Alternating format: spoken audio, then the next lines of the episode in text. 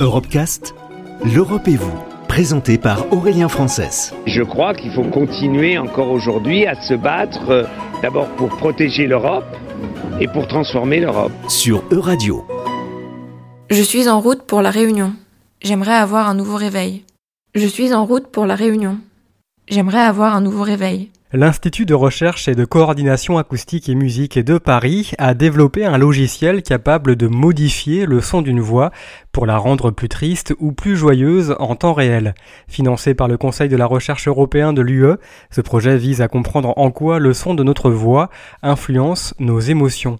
Jean-Julien Aucouturier dirige ce programme de recherche à l'IRCAM. On essaye de comprendre comment les émotions agissent sur une voix. Quand je suis joyeux, qu'est-ce que ça fait à ma voix? Et de l'autre côté de la chaîne de communication, si je peux dire, comment le son d'une voix va créer des émotions euh, chez l'auditeur. Et donc pour faire ça, ben, on essaye, c'est-à-dire qu'on a des hypothèses, on sait que par exemple les émotions activent tel ou tel circuit neuronaux qui vont avoir telle ou telle conséquence sur la chaîne de production vocale, euh, mon larynx, euh, ma bouche, etc. Et on essaye de simuler ça avec des logiciels, c'est-à-dire qu'on prend ma voix, on modifie, on modélise en fait la bouche, le larynx des gens, on essaye de modifier les caractéristiques de ça, et pour voir si ça marche, ben, on modifie ses voix, on fait des versions différentes d'une voix enregistrée et on la teste sur des auditeurs.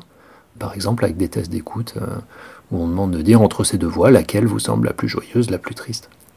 Il y a beaucoup de caractéristiques acoustiques qui sont intéressantes dans la voix. Il y a la hauteur, c'est en gros euh, à quelle vitesse vont vibrer mes cordes vocales, ce qu'on appelle maintenant les plis vocaux, euh, quand je chasse de l'air de mes poumons pour, pour faire la phonation, pour faire la voix.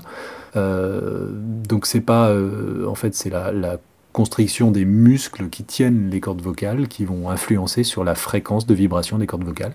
Et donc c'est grâce à ça qu'on arrive à faire une voix grave ou aiguë ou grave comme ça.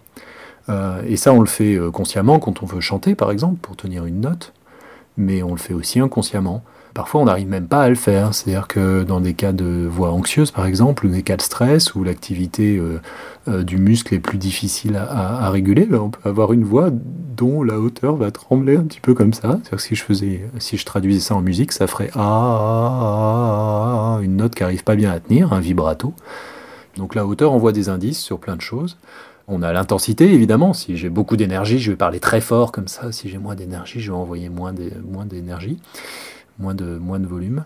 On a aussi ce qu'on appelle le timbre, c'est-à-dire la couleur, qui est un peu liée à la forme de la bouche. Donc par exemple, quelque chose de très simple, si je souris, je tire euh, les, les, lèvres comme ça, sur les côtés, et ça, ça s'entend. Ça s'entend au téléphone, ça s'entend à la radio. Là, je suis en train de sourire énormément. Vous pouvez pas me voir, mais vous pouvez entendre que c'est différent d'une voix comme ça ou très souriante.